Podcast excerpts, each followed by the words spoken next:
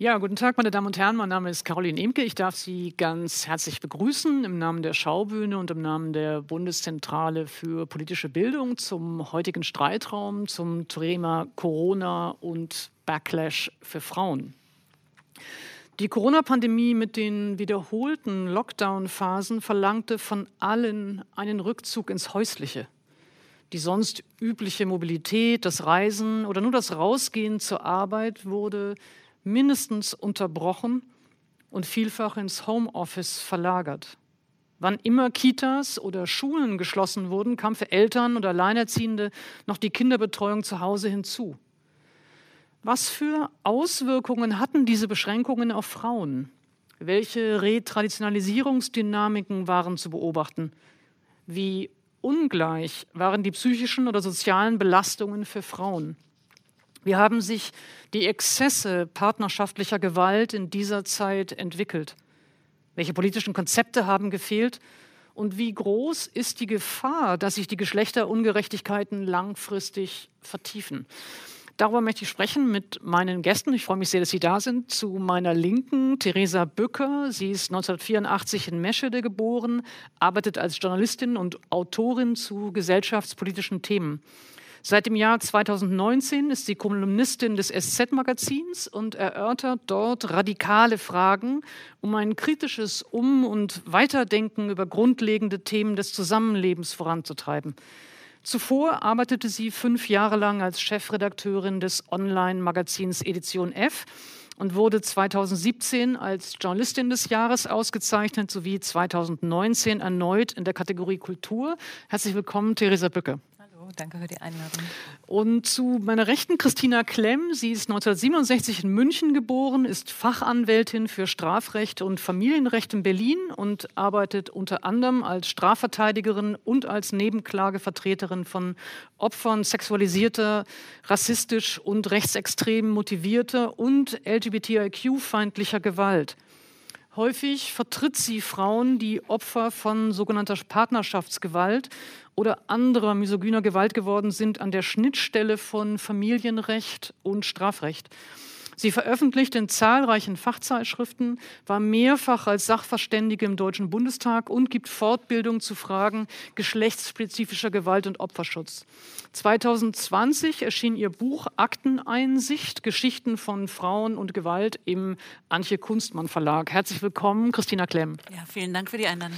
Ähm, vielleicht sage ich einmal am Anfang äh, Ihnen allen, falls Sie sich wundern, dass wir etwas ähm, vielleicht äh, steif äh, hier sitzen. Das hat hat damit zu tun, dass es einen Wasserrohrbruch gab und einen Heizungsausfall im Theater. Und äh, dieser Raum ist bis gerade eben äh, not notdürftig äh, mit der Belüftung gewärmt worden. Jetzt ist die Belüftung aus und das heißt, es kühlt im Verlauf unseres Gespräches ab. Äh, falls Sie also äh, das Gefühl haben, dass die Fragen äh, immer steifer, verklemmter oder dämlicher wären, dann mag es an der Kälte liegen. Und wir haben untereinander ausgemacht, dass wem immer von uns dreien es jetzt wirklich, wirklich zu kalt wird, äh, darf jeweils aufstehen und sich einfach äh, Wärme einmummeln. Also nur, dass Sie sich nicht wundern, ähm, wie wir vielleicht am Ende der Veranstaltung hier sitzen werden. Ähm, und ich darf Ihnen auch sagen, Sie sind alle ganz, ganz herzlich eingeladen, im Netz, im Chat Fragen an uns zu stellen. Wir werden untereinander zu dritt vielleicht anderthalb Stunden miteinander sprechen. Ähm, und Sie können jederzeit gern ähm, Fragen stellen. Die werden nachher reingereicht, sodass wir sie am Ende auch versuchen, ähm, so viele davon wie möglich aufzunehmen. Ich würde ganz gern das Gespräch ein bisschen strukturieren und zunächst über unsere eigenen Erwartungen zu Beginn der Pandemie sprechen. Was haben wir geglaubt, was passieren würde? Was haben wir vielleicht auch für Hoffnungen gehabt am Anfang? Dann in einem zweiten Schritt erst über die Strukturen und Formen von Benachteiligungen oder eben Geschlechterungerechtigkeiten, von Marginalisierung und eben auch von Gewalt sprechen. Und in einem dritten Schritt dann ähm, versuchen, ein bisschen Ausblick zu geben, Perspektiven aufzuzeigen oder auch Forderungen zu formulieren, was man sich wünschen könnte.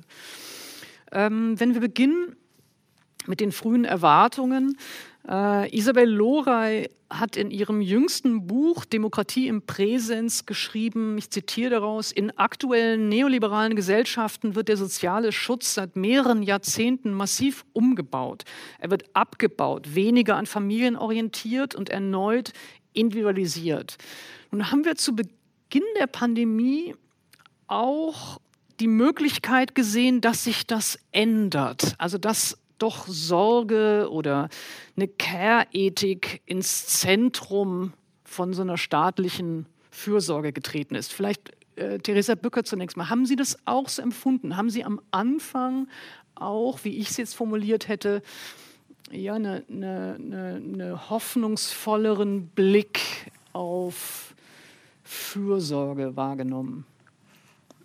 Also den Blick auf auf eine mögliche Neufokussierung auf Care oder einen breiteren Diskurs um, um Fürsorgearbeit, den habe ich aus persönlicher oder aus feministischer Perspe Perspektive für machbar gehalten. Aber ich habe nie geglaubt, dass es aus der Politik oder aus der Familienpolitik heraus geschieht. Und das haben wir auch sehr, sehr klar gesehen. Ähm, dass, äh, dass wir keine starke Familienministerin haben, die dieses Thema in den Vordergrund gesetzt hat, dass alle Maßnahmen, die sich auf Familien und auf Frauen bezogen, sehr, sehr zögerlich gekommen sind, eigentlich immer um die Kleinfamilie herumgekreist sind, nie um, um vielfältigere Familienmodelle und dass eben die Familien bis heute, auch ein Jahr nach Beginn der Pandemie, vorrangig auf sich selbst zurückgeworfen sind viel privat organisieren können, aber von staatlicher Seite aus viel zu wenig Unterstützung haben.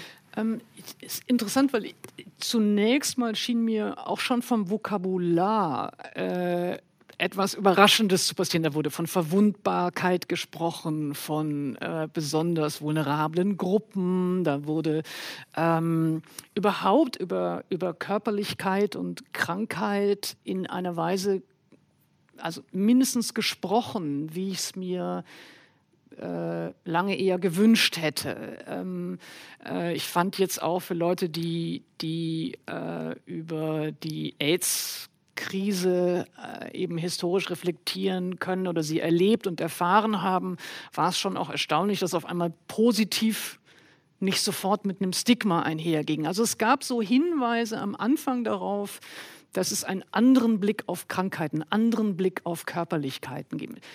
Warum ist das so schnell verpufft oder, oder nicht wirkungsmächtig, politisch nicht wirkungsmächtig genug gewesen? Also dem würde ich sogar zustimmen. Diesen Diskurs über, über Körperlichkeit und Krankheiten und, und Sterblichkeit, den, den gab es, den gibt es der hat aber nicht, nicht die Familien berührt. Also ich glaube, die Familien in der öffentlichen Wahrnehmung, das wird immer noch als, als sehr starke Einheit wahrgenommen, wo sich das Leben abspielt, ähm, wo Kinder und Erwachsene generell geschützt sind. Deswegen wurde es vielleicht auch als positiv gesehen, dass, dass der Rückzug in die Familien stattfinden kann.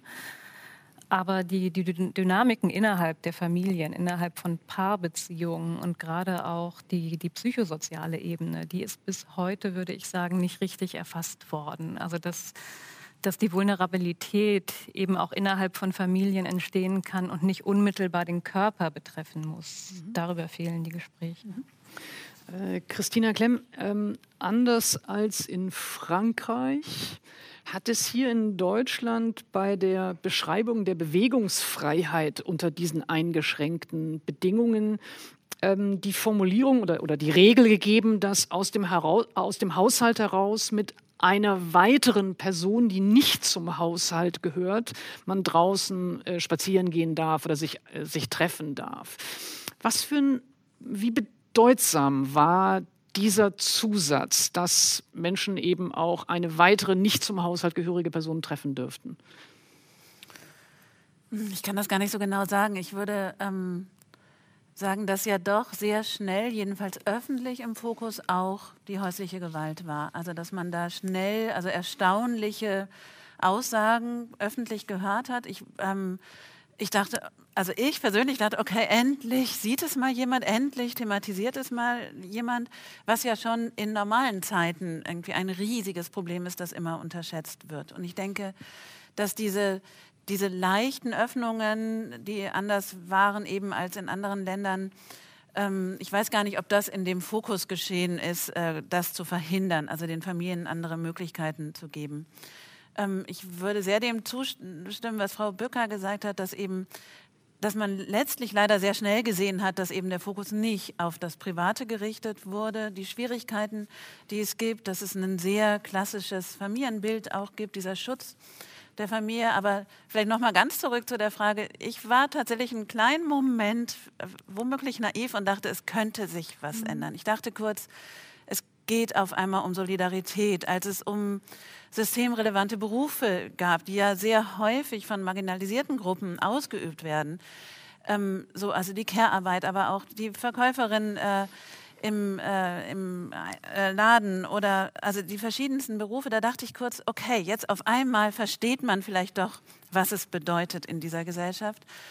Die Privatisierung von Krankenhäusern, also all das, das ähm, dass das auf einmal eine Relevanz hätte. Ich dachte zum Beispiel auch, äh, man kann nicht die Menschen in den, in den Lagern für Geflüchtete lassen. Das kann man nicht, wenn man über Gesundheit nachdenkt, irgendwie die Menschen in Moria einsperren. Ähm, aber das ging doch relativ schnell. Also ich war tatsächlich selbst, also dieser kleine Hoffnungsschimmer, vielleicht gibt es eine Öffnung auf eine, zu einer solidarischen Gesellschaft hin, fand ich der war wahnsinnig schnell, ähm, musste man merken, es gibt sehr, sehr wenig in die Richtung. Und es gibt gar keine Ideen, tatsächlich mal etwas anders zu machen. Ich glaube, das ist auch das, was ich so, ja, vielleicht auch schmerzlich finde, wenn man jetzt zurückschaut auf, auf die letzten Monate, wie wenig ideenreich hier mit dieser Pandemie umgegangen wurde. Ähm, wenn wir uns eben diesen, diesen, vielleicht war es noch nicht mal ein Kippmoment, aber zumindest diese Entzauberung oder, oder, oder das, das, das, ja, das, das Nachlassen der Hoffnung, dass sich so etwas wie eine, wie eine Care-Ethik oder ein, ein solidarischer Begriff von Gemeinschaftlichkeit auch durchsetzen könnte. Wie hat sich das verkehrt? Also wenn wir uns anschauen, die Situation von Frauen im Lockdown, in der Quarantäne, im Homeoffice oder im Homeschooling, ähm, würde ich ganz gern versuchen, dass wir verschiedene Bereiche oder verschiedene Lebenssituationen nacheinander äh, besprechen, weil es natürlich sich sehr, sehr unterschiedlich ausgewirkt hat, sozial unterschiedlich ausgewirkt hat, psychisch sich unterschiedlich ausgewirkt hat. Ähm, vielleicht, Theresa Bücker, fangen wir mal an mit der Frage, äh, wie sich die häuslichen Aufgaben unbezahlter Care-Arbeit im Lockdown verteilt haben. Äh, ich glaube, soweit ich die Studien richtig gesehen habe, sind es immer heterosexuelle Beziehungen, die da betrachtet worden sind. Ähm, vielleicht können Sie ein bisschen was dazu sagen. Was, was wissen wir inzwischen nach einem Jahr der Pandemie, wie sich diese Aufgabenverteilung ausgewirkt hat? Ja, wir wissen wirklich einiges, weil die, die Wissenschaft tatsächlich von Anfang an begleitet hat, immer wieder Studien und Befragungen durchgeführt hat. Das ist, glaube ich, sehr gut, weil wir einen sehr tiefen Einblick haben, wie wird eigentlich Arbeit zu Hause aufgeteilt, wie werden Kinder gerade betreut.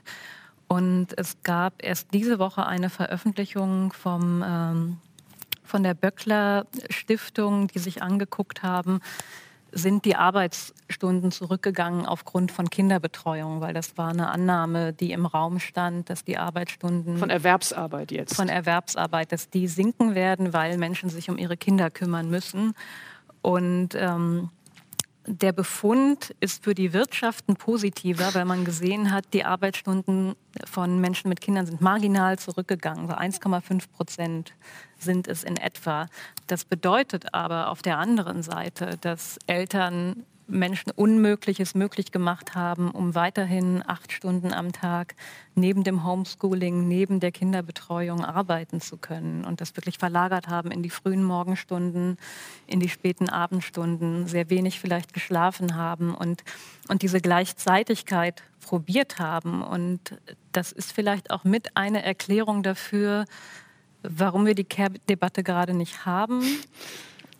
Ich glaube, sie hätte aber nach wie vor ein Potenzial, aber die Gegenwehr gegen, ähm, dagegen, wie wir arbeiten und wie man sich dem Erwerbsleben unterordnet, die, die gibt es gerade nicht, sondern es wird eben ja, versucht, einfach alles weiterzumachen wie bisher und, und gar nicht anzuerkennen, dass die Situation gar nicht anders ist und nicht zu sagen, nein, wir können so nicht weiterarbeiten, die Kinder brauchen jetzt unser Augenmerk, sondern Eltern fühlen sich anscheinend so sehr unter Druck, dass sie versuchen, so zu tun, als gäbe es diese Kinder gerade gar nicht. Jetzt sprechen Sie von Eltern, mhm. also es sind äh, Alleinerziehende sind sicherlich nochmal eine, noch mal eine spezifische äh, belastende Situation. Aber können Sie auch sagen, was wir mittlerweile wissen über die Verteilung, die, über die Binnenverteilung in den jeweiligen Beziehungen für diese häusliche, ja. unentgeltliche Arbeit. Ja, also die Befunde sind an der Stelle auch relativ klar. Die Frauen, die schultern auch in der Krise die Hauptlast. Wir haben gesehen, dass, dass Väter sich stärker beteiligen. Das, äh, da gab es zwischendurch auch eine Welle, die durch die Presse ging und wo gesagt wurde, die Männer machen jetzt 120 Prozent mehr zu Hause.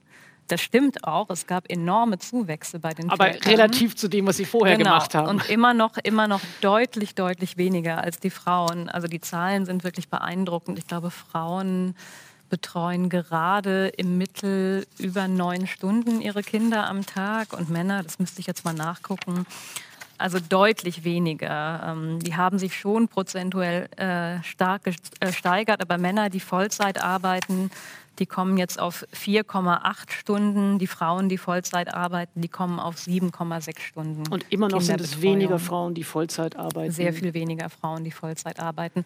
Und weil wir die traditionelle Arbeitsteilung in Deutschland auch noch überwiegend haben, also es gibt deutlich weniger Paare, wo beide Elternteile Vollzeit arbeiten. Das mehrheitliche Modell ist, der Vater arbeitet Vollzeit, die Mutter arbeitet Teilzeit. Es gibt auch noch sehr Familien, wo nur eine Person, in der Regel ein Mann, erwerbstätig ist. Und natürlich federn die Frauen das alle ab. Wenn die jetzt nicht Vollzeit arbeiten müssen, ist die Aufgabenverteilung ja relativ klar. Die Person, die weniger erwerbsarbeitet, die macht das Homeschooling, die macht die Kinderbetreuung. Und ähm, es gab auch Befragungen, die das Stresslevel in den Familien abgefragt haben. Und ja. da sieht man eben auch deutlich, Frauen fühlen sich sehr viel stärker unter Druck und sagen, sie sind emotional und körperlich an ihre Grenzen gebracht. Und bei Männern sind das deutlich weniger, die das sagen. Gibt es noch einen zusätzlichen Aspekt, also äh, nämlich die Frage, in welchen Berufen überhaupt Frauen äh, tätig sind und ähm, ich habe jetzt äh, mal nachgelesen, global gesehen sind 70 Prozent der Arbeitenden im Gesundheitswesen Frauen. Äh, in Italien waren im April 2020 66 Prozent der Infizierten im Gesundheitsbereich Frauen. In Spanien 72 Prozent. Also unabhängig von der Frage, nochmal, ob Frauen spezifisch dann auch in Berufsfeldern arbeiten, die zwar als systemrelevant gelten, aber äh, nicht besonders gut äh, bezahlt werden, sind sie auch noch dadurch besonders gefährdet. Ähm, mein Eindruck war, dass das wenig medial thematisiert wurde. Stimmt der Eindruck? Mm, also ich würde sagen, es ist schon thematisiert worden. Wir hatten ja auch ganz zu Beginn der Pandemie das Klatschen für die systemrelevanten Berufe, für die Pflegekräfte. Davon ist ja wenig übrig geblieben. Es gab keine längerfristige Debatte, wie kann es eigentlich gelingen, diese Berufe besser zu bezahlen. Also ich finde es sehr interessant, mal zu gucken jetzt im äh, Hinlauf auf die Bundestagswahl, ob das Parteien besetzen werden und ob sich da etwas bewegt. Aber ich fand eher, dass wir jetzt in den letzten Wochen nochmal einen Backlash gerade gegenüber den Pflegeberufen mitbekommen haben, als ohne dass es eine, eine wissenschaftliche Basis hatte, gesagt wurde, die, die Mitarbeiterinnen in der Pflege, die wollen sich nicht impfen lassen, die übernehmen keine Verantwortung, wir brauchen da die Impfpflicht. Also sie sind da nochmal diffamiert worden ohne dass es Lösungen gab, um ihre berufliche Situation zu verbessern. Mhm. Und das, also das finde ich, hat es ganz gut charakterisiert, dass es keine ernsthafte Debatte über die Arbeitsbedingungen in diesen Berufen, die, die wirklich vornehmlich von Frauen ausgeführt werden, gab und dass sie keine unterstützende Lobby haben, die das weiterhin tut. Vielleicht auch nochmal, dass es fast so einen romantisierenden Blick gab auf diese Frauen, die gleichzeitig, also das gab ja so Bilder auch, und ich glaube sogar vom Familienministerium, so eine Danksagung an die Frauen und dann sah man so eine Frau, die irgendwie ein Kind auf dem, äh, auf dem Arm hat, gleichzeitig kocht und im Hintergrund ihre, ihre Videokonferenz noch macht. Und, das, und solche Bilder werden sehr viel transportiert, so als sei das etwas großartig, wie ihr das schafft, so die Trümmerfrauen, die das genau. jetzt hier regeln. Aber ähm, also statt wirklich zu sagen, es ist eine Belastung, die ist kaum aushaltbar. Das, das ist ja genau das, was den Menschen in den Pflegeberufen oder in den systemrelevanten Berufen äh, schadet, dieser Heldinnenmythos. Ja. Die können das auf sich nehmen aus Liebe, aus Verantwortungsgefühl und die brauchen überhaupt kein Geld dafür. Deswegen ist, äh, ist dieses Label der Heldin einfach hochproblematisch und die Pflegeberufe wünschen sich eigentlich auch so nicht gesehen zu werden, sondern sie wollen Arbeitsbedingungen, wo es für normale Menschen machbar ist. Ähm, wenn ich fragen darf, ähm, wir haben vorher ausgemacht, dass ich das fragen darf, nicht, dass sich äh, äh, ZuschauerInnen wundern. Ähm, können Sie beide aus Ihren Familien und Ihrem Zuhause ein bisschen beschreiben, wie Sie es selber erlebt haben? Sie haben beide jeweils Kinder.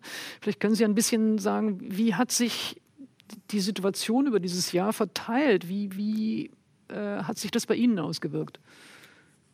Also wenn ich anfange, ähm, also ich kann das ja aus einer sehr, sehr privilegierten Situation heraus äh, berichten, weil ähm, wir auch finanziell die, also wir haben eine große Wohnung, wir haben äh, die technischen Möglichkeiten, dass jedes Kind ein eigenes Endgerät hat für das Homeschooling. Wir haben äh, wir können rausgehen. Wir haben also wirklich eine sehr privilegierte Situation im Unterschied zu vielen, vielen anderen.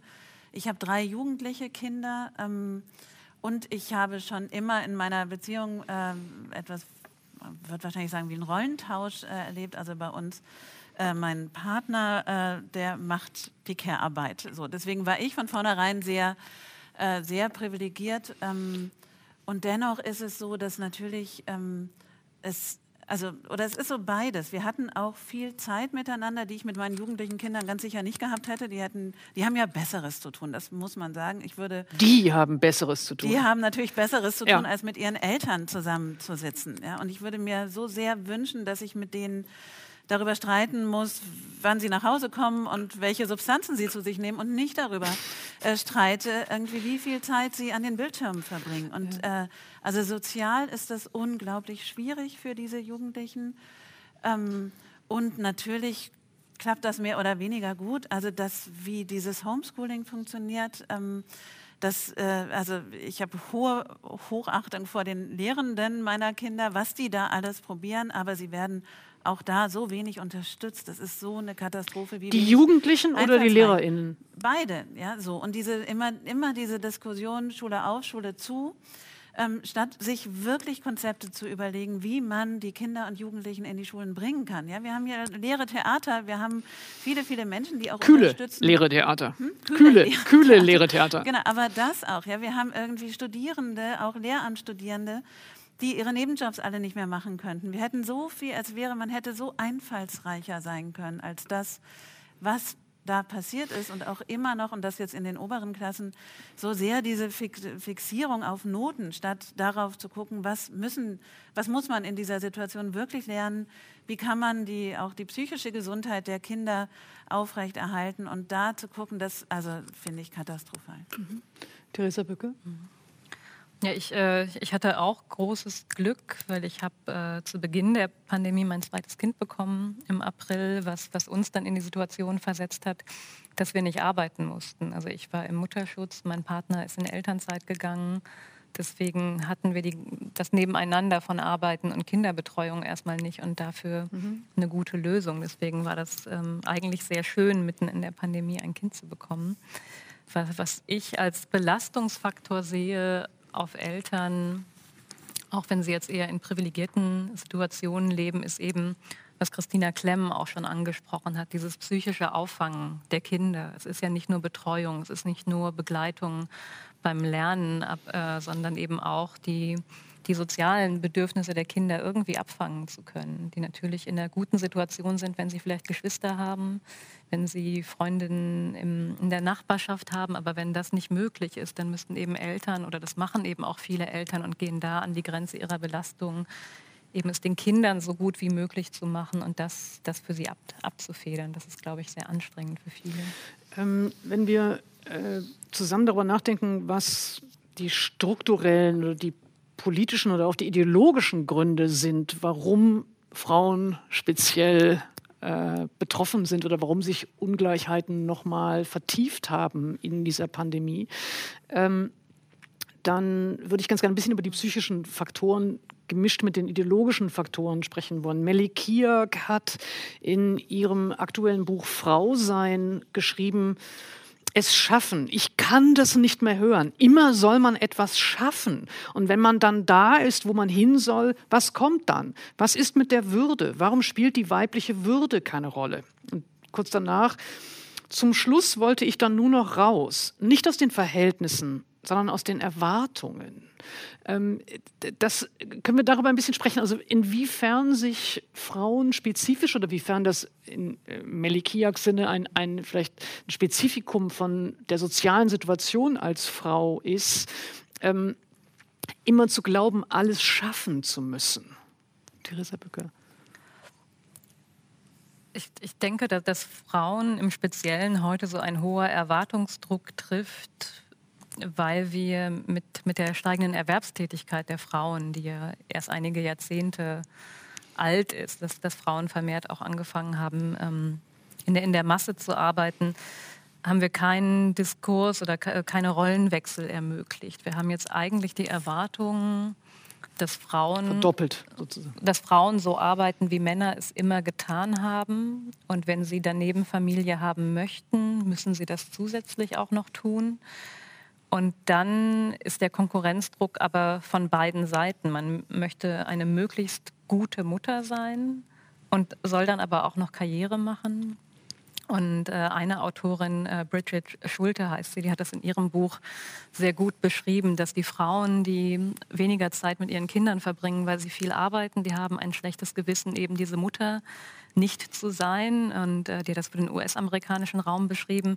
Die kommen dann in, äh, in Jogginganzug zur Schule, um sich als Hausfrau zu geben und nicht als berufstätige oh. Frau erkannt zu werden und eben da bei den Müttern mithalten zu können, die sich nur um ihre kind, äh, Kinder kümmern. Und dann beschreibt sie auf der anderen Seite, dass die Frauen, die sich vornehmlich um ihre Kinder kümmern oder vielleicht auch Hausfrau sind, das Hausfrau und Muttersein durchprofessionalisiert haben, als wäre es ein eigener Job und sich eben selber diese Maßstäbe setzen, die sie erreichen müssen und sich damit eigentlich verausgaben. Also dieses ähm, Bewusstsein dafür, es reicht auch, ähm, eine mittelmäßige Mutter, eine mittelmäßige Arbeitnehmerin zu sein, das ist innerhalb unserer Kultur nicht vorhanden. Es hat jetzt äh, Jutta Almdinger jüngst in einem, in einem Interview und haben auf die ersten Studien hingewiesen, die, das haben Sie auch angesprochen, über diesen Mental Load äh, geforscht haben also inwiefern die psychischen Belastungen äh, ungleich äh, verteilt sind. Und äh, demnach waren die Stressfaktoren im Lockdown, also bei Schulschließungen und eben diese Doppelbelastungen bei Frauen enorm zugenommen, aber nur bei Frauen. Ähm, da fragt man sich so ein bisschen, ist, ist diese Vorstellung von den neuen Männern, die äh, ebenso engagiert äh, zu Hause äh, um die Kinderbetreuung sich kümmern oder eben um den Haushalt, ist das eine Fiktion? Ja, das, das ist sehr klar eine Fiktion. Also es gab äh, einen Befund, den ich sehr interessant fand, jetzt aus den letzten Monaten, nämlich dass bei, selbst bei den Paaren, die sich vor der Pandemie den Haushalt egalitär aufgeteilt haben, dass das wieder gebröckelt ist in ein eher traditionelles Modell. Und es gibt Studien, die gezeigt haben, dass Männer, die von ihrer Einstellung her eher diesen neuen Vätern oder diesen neuen Männern entsprechen, dass die tatsächlich weniger im Haushalt machen als Männer mit einem traditionellen Werteset. Das ist ein sehr paradoxer Befund, aber. Was ist die Erklärung dafür? Na, ich glaube, dieses neue Männerbild, das ist etwas, das wird sehr im Außen praktiziert. Man, man fühlt sich sehr modern und äh, das, das, sieht man ja auch in einigen Paarkonstellationen. Also es ist ja nicht nur alleine. Wird im Außen praktiziert, ist eine genau. Metapher für, ähm, wird nur behauptet? Wird behauptet, man, man fühlt sich gleichberechtigt. Und das ist ja nicht nur ein Phänomen, das die Männer trifft, sondern das ist bei Frauen ja teilweise auch so. Die sagen, wir sind theoretisch gleichberechtigt, deswegen kann ich jetzt meinen Beruf an den Nagel hängen und mich Vollzeit um die Kinder kümmern, weil ich weiß ja im Hinterkopf, ich könnte es anders. Also im, im Werteset ist es schon da. Es gibt diese Idee von, von gleichberechtigten Partnerschaften und dafür müssen sie aber gar nicht so gelebt werden.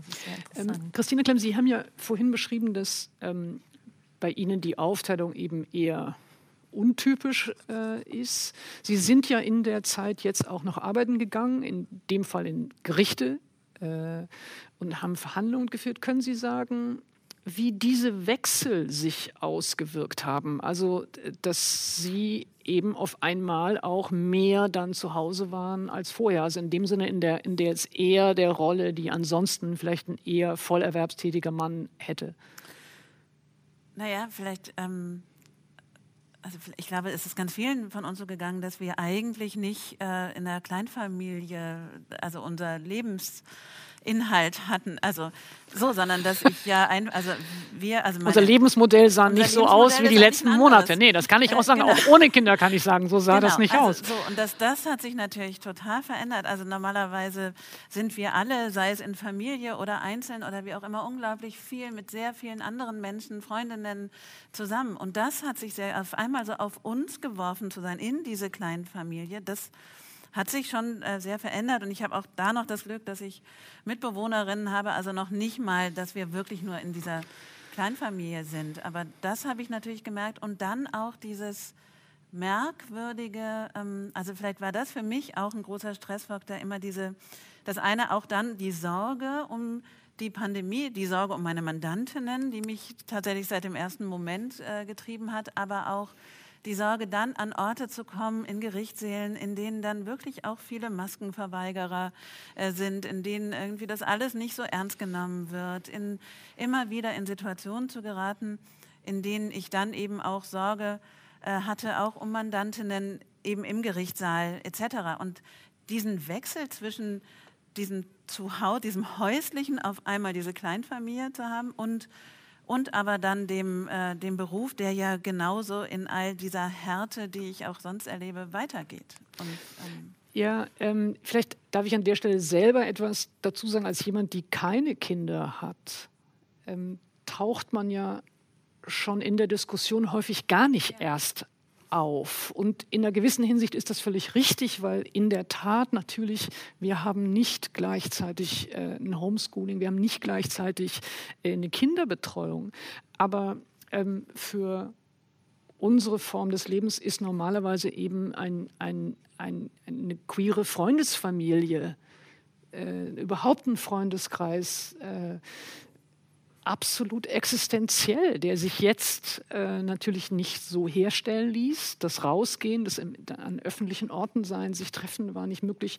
Ähm, man schämt sich schon, das überhaupt zu thematisieren, weil es so nachgeordnet scheint gegenüber all den anderen Sorgen, die andere haben. Und es ist auch nachgeordnet. Trotzdem ist es für mich auch irritierend, dass eben der Fokus dann auf Familie äh, so stark war und dass es für ja, manche Lebensformen andere Arten von Familienkonstruktionen geben kann, ist völlig äh, äh, weggefallen aus der Diskussion. Ähm, auch all diese Regelungen, welche Familie darf noch wen treffen? Ja, also für viele, also und das ist natürlich auch, das ist auch oder kann ein sehr, sehr großer Vorteil sein, eben in einer Familie zu leben, weil wir mit vielen anderen zusammenleben. Und all, also ich habe so viele Freundinnen und Freunde, die alleine leben und wirklich und seit Monaten gar nicht mehr aus dem Haus rauskommen oder also nur noch einkaufen gehen und die wirklich in dieser also Zeit, also schreckliche Zeiten verbringen oder auch alte Menschen. Ja, meine Mutter seit also Monaten ja quasi eingeschlossen zu Hause. Ähm, und da wird dann doch, also bei den älteren Menschen wird vielleicht noch mal drauf geguckt, aber all die Menschen, die eben anders leben, die alleine leben, die in unterschiedlichen Konstellationen leben, die sonst rumgereist sind und so, all die kommen überhaupt nicht vor in der Erzählung. Und, und das ist ja auch Care und das, das wird eben selten in der, in der politischen Debatte so benannt. Da ist Care immer gleichgesetzt mit Kinderbetreuung und genau. Kinderverwahrung, aber dass eben Care auch Freundschaften umfasst und dass wenn wir zum Beispiel über, über Arbeitszeitverkürzungen sprechen, da gibt es ja Ideen, die für Familien mit kleinen Kindern zu reduzieren und da wird dann ja wiederum so getan, dass erwachsene Menschen, die ohne Kinder leben, diese Zeit nicht brauchen, als hätten die keine sozialen Netze, um die sie sich kümmern müssten. Wäre ähm, ich würde ganz gern ähm, einen Aspekt sozusagen noch der, ja, vielleicht der Vertiefung des Schmerzes oder des, des Leids hinzufügen, nämlich die Frage von ähm, Misogonie und, und partnerschaftlicher Gewalt. Äh, Christina Klemm, äh, Sie arbeiten in dem Bereich, das ist Ihr Spezialgebiet. Können Sie uns ein bisschen beschreiben, was die Erfahrungen jetzt waren in dieser Situation der verschiedenen Lockdown-Phasen? Ähm, wie dramatisch und wie ja, beängstigend war die Situation für Mandantinnen von Ihnen? Also wir wissen es immer noch nicht richtig. So, es gibt erste Studien dazu, wie sehr die ähm, also ich spreche immer von Gewalt im sozialen Nahraum, zugenommen hat in der ersten Lockdown-Phase. Das ist ganz erheblich. Also es gibt eine Studie aus München, äh, da heißt es, glaube ich, dass drei Prozent aller Frauen ähm, Gewalt äh, erfahren haben, Partnerschaftsgewalt. Ist ähm, 3,6 Prozent aller Frauen sexualisierte Gewalt innerhalb der Partnerschaft.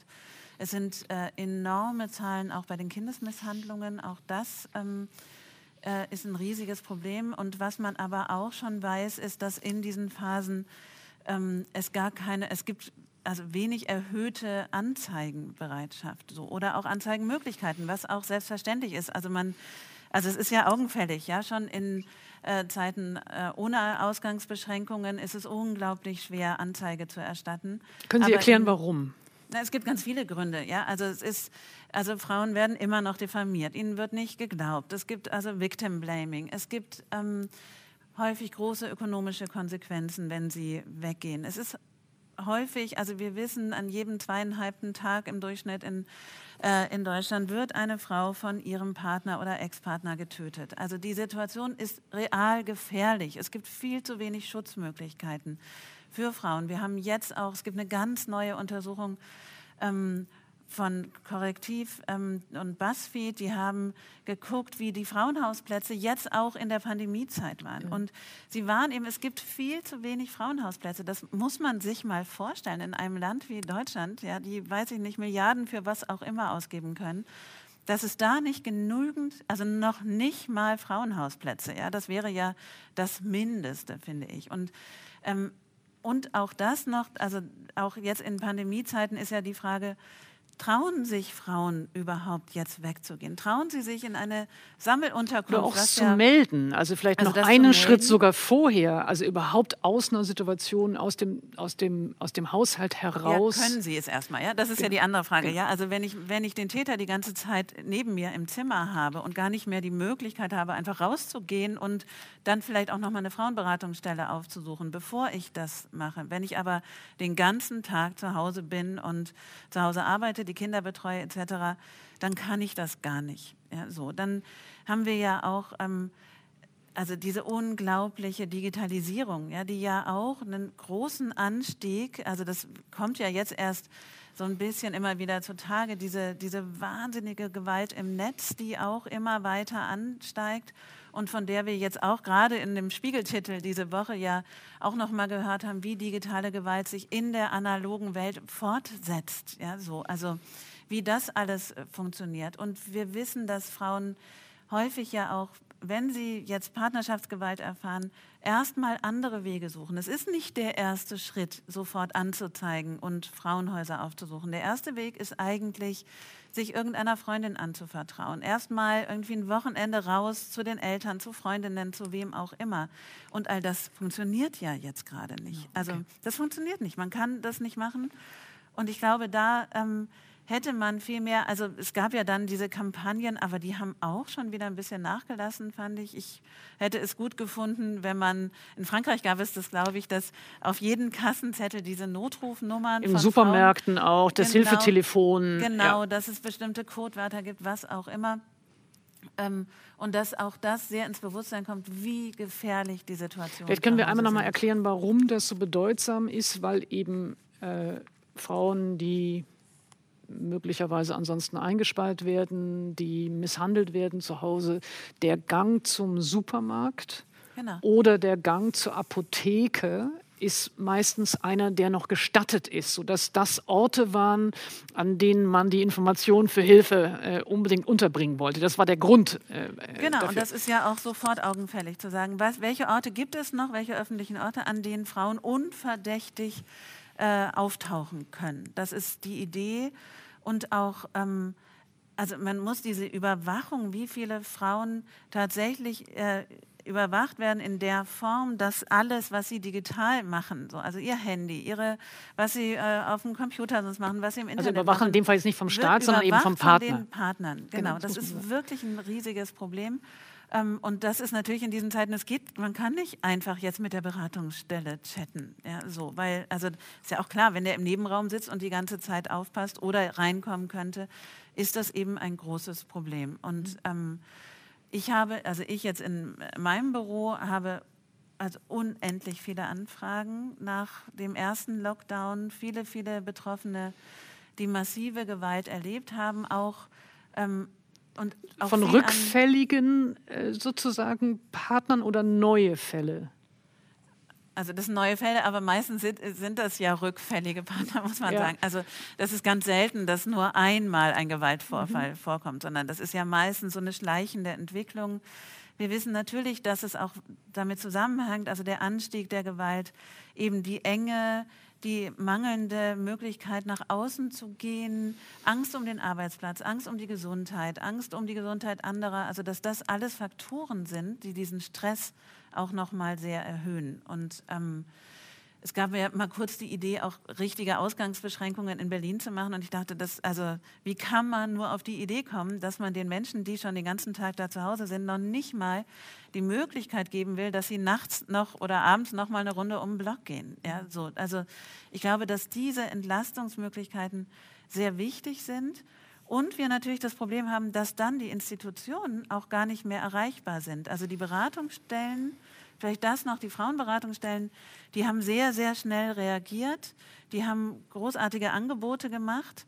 Ähm, auch nicht weiter mehr finanziert als sonst, genauso unterfinanziert wie immer, aber das haben sie geschafft. Aber zum Beispiel die Familienhilfen, die aufsuchenden Familienhilfen, die wurden auf einmal auch nur noch digital geführt. Die ganzen, also all die, die sonst vielleicht auch noch mal einen Blick auf die Familien haben, ja, die äh, LehrerInnen, die äh, Sozialarbeitenden, all diese Menschen, die mit also den Lehrerinnen ja auch spezifisch für die Kinder äh, die möglicherweise erkennen könnten, genau, äh, dass die mal jemanden ansprechen können. Ja, so auch das, dieses Ansprechen auf, wie geht es dir eigentlich, auch all das ist ja weggefallen und ähm, und mein Gefühl ist und meine Sorge auch, oder das, was ich jetzt auch schon in ein paar ähm, Fällen miterlebt habe, ist, dass es so ein Ausharren gibt. Es gibt ein Ausharren mhm. in dieser schrecklichen Situation und alle hoffen darauf, dass irgendwann die Pandemie vorbei ist oder alle geimpft sind oder was auch immer und dass man dann vielleicht den Weg gehen kann, äh, zu, ähm, ja, wegzugehen, sich ein anderes Leben aufzubauen und, ähm, und ja, man kann nur, also es ist, es ist wirklich höchst gefährlich, die Situation. Wenn ich noch eine äh, Frage stellen darf, die vielleicht spekulativ ist, weil sie sozusagen nach vorne hin fragt. Ähm, sie haben ja eben beschrieben, äh, inwiefern äh, der Druck auch steigt, natürlich die Angst vom Arbeitsplatzverlust, das Eingeschlossensein, vielleicht das Klaustrophobische, wie der Stresslevel steigt, der dann möglicherweise sich eben in sexualisierter Gewalt oder eben an, in, in, in, wie haben Sie das genannt? Gewalt im sozialen Nahraum. Ähm, entlädt. Fürchten Sie perspektivisch, dass es schwerer wird, ähm, mutmaßliche Täter dann auch vor Gericht äh, zu einer Verurteilung zu führen, weil genau diese Bedingungen der Pandemie dann als entlastende äh, Faktoren gewertet würden? Also ich glaube, ähm, es kann kaum schlimmer werden, als wie es im Moment schon in den Gerichten ist. Also die Banalisierung von Gewalt im sozialen Nahraum ist kaum zu übertreffen, würde ich sagen. So, also es ist jetzt schon so, dass es alles sehr heruntergespielt wird. Ähm, wobei ich ähm, auch sagen muss, ich bin überhaupt nicht dafür, äh, jetzt zu sagen, wir brauchen da striktere Gesetze, wir brauchen höhere Strafen etc. Das ist ja immer die Idee, die im Moment in der Politik auftaucht, wenn man ein Problem erkennt. Ich glaube, wir brauchen echte Prävention, wir brauchen schnelle Verfahren. Ich habe neulich gelesen, dass in einer Stadt wie Berlin es vier Menschen gibt, die in der Täterarbeit arbeiten, die Antigewalttrainings gibt. Vier. Ja, so, das ist natürlich also unglaublich, dass das nicht etwas Regelhaftes ist und viel besser ausgestattet ist, dass wir ähm, und diese Verfahren eben auch ernst nehmen. Ja? Also wir haben, ich habe so viele Mandantinnen, die massiv misshandelt wurden und dann wird das wenn ich das heute anzeige oder meine Mandantin das anzeigt, vielleicht in zwei, drei, vier Jahren mal verhandelt.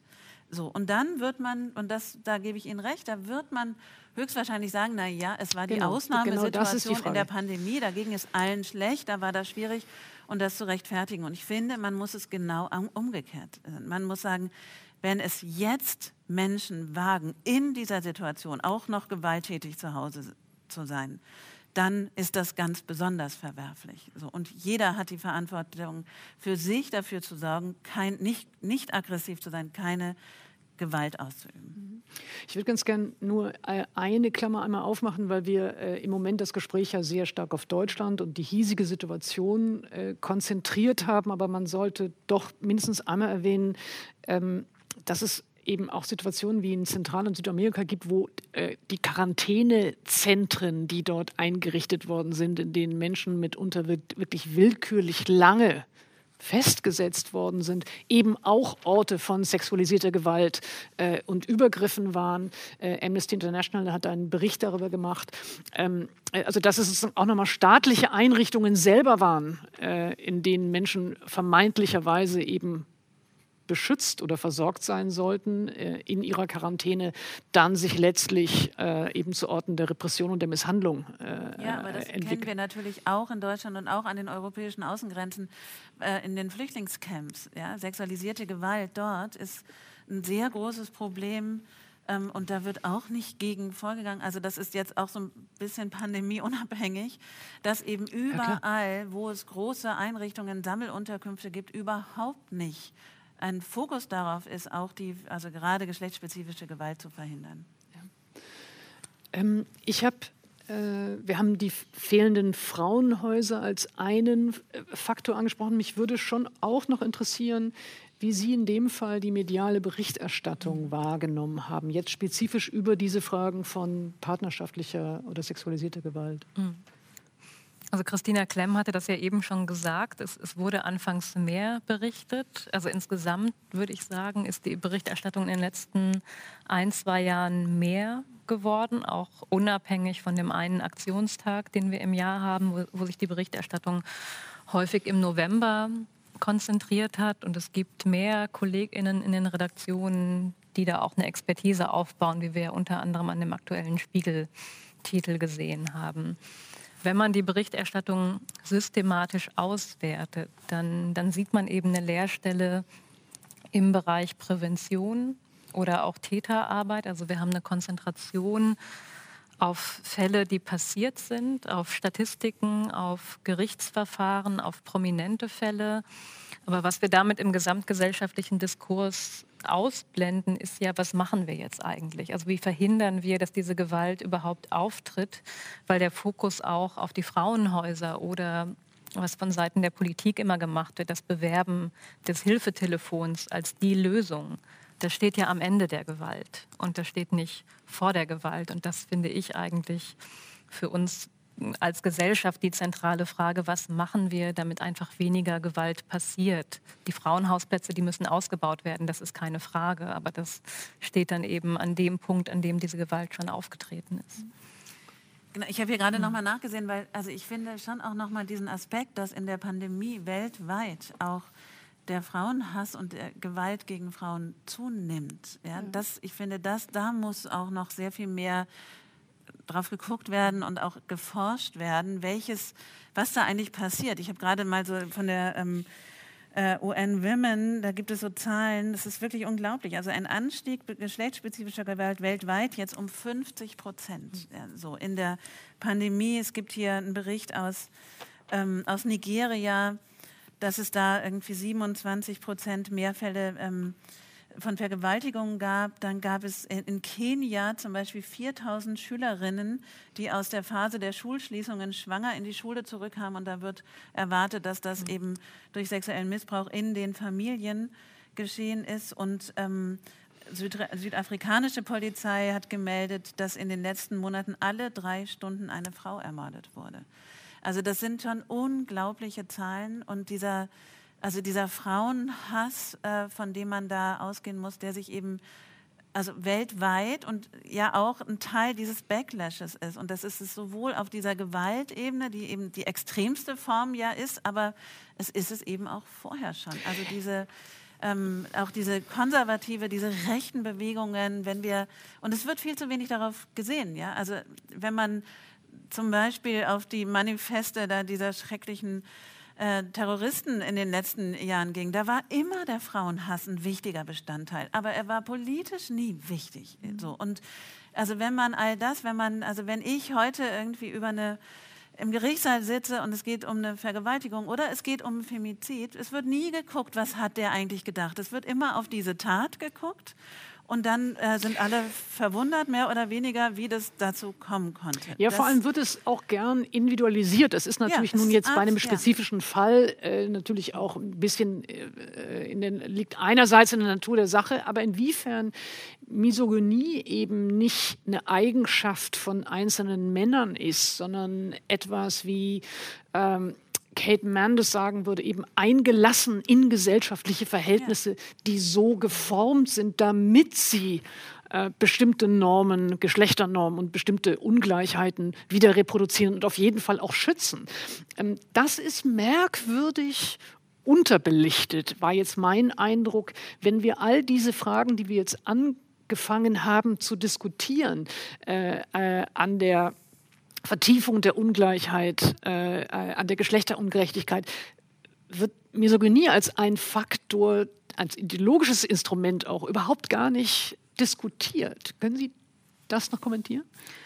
Ja, weil es als Struktur nicht erkannt wird. Ähm, Caroline Wiedemann hat gerade ein Buch veröffentlicht, Zart und Frei. Das hat sie auch äh, super darin beschrieben, warum es Männern so schwer fällt, damit umzugehen. Weil so wie Männlichkeit sozial konstruiert wird, suchen Männer dann die Schuld bei sich, weil sie das gelernt haben. So alles kommt aus ihnen heraus und dann wird Misogynie eben abgewehrt und ähm, die Sozialisierung, die Männer durchlaufen, hindert sie daran, es als Teil von Strukturen und von, von gesellschaftlicher Bedingtheit zu sehen. Und das müsste man eben anerkennen. So wie wir Geschlechterrollen konstruieren, das, was bei uns gesellschaftlich belohnt wird, das bringt frauenfeindliche Strukturen hervor. Also es geht da eben auch nicht um die Schuld Einzelner, was aber wiederum auch gemacht wird bei Gewalttaten. Das, da werden Monster konstruiert. Das war ja bei Harvey Weinstein ähnlich. Das sind einzelne Monster, die sexualisierte Gewalt äh, begehen.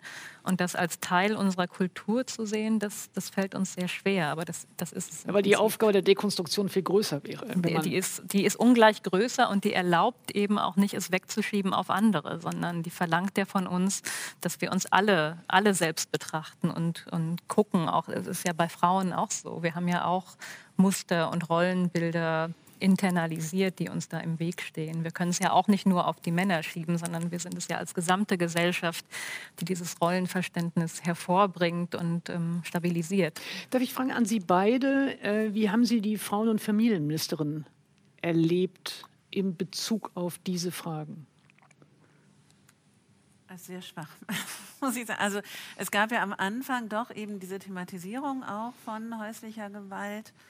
Ähm, aber letztlich, ähm, also gab es auch nicht, also ich habe neulich so eine Zahl gelesen, ich glaube, dass es 12 Millionen oder, oder 120 Millionen vielleicht sogar jetzt mehr Geld geben soll für die Frauenhäuser, mhm. aber auch da wissen wir, was soll, also das ist ganz wenig, ja, die Frauenhäuser sind alle nicht barrierefrei, also oder sehr viele schon allein das würde viel, viel mehr Geld kosten. Ähm, als das, was da reingesteckt wird. Und ich hatte nicht das Gefühl oder habe auch nicht das Gefühl, äh, dass hier tatsächlich mal an die Struktur gegangen wird. Also dass mhm. man schon, also da so ein paar Äußerungen, wobei jetzt das Thema finde ich schon auch, ähm, also ich würde Ihnen da zustimmen, dass es am Anfang immer wieder sehr thematisiert wurde, äh, die ähm, Gewalt oder geschlechtsspezifische Gewalt, dass das jetzt aber eher wieder so ein bisschen abgeflaut ist und dass ähm, man jetzt einen anderen Fokus hat. Und ich finde, die Familienministerin hat eigentlich nichts in die Richtung getan, dass da mehr Schutz, mehr Prävention, mehr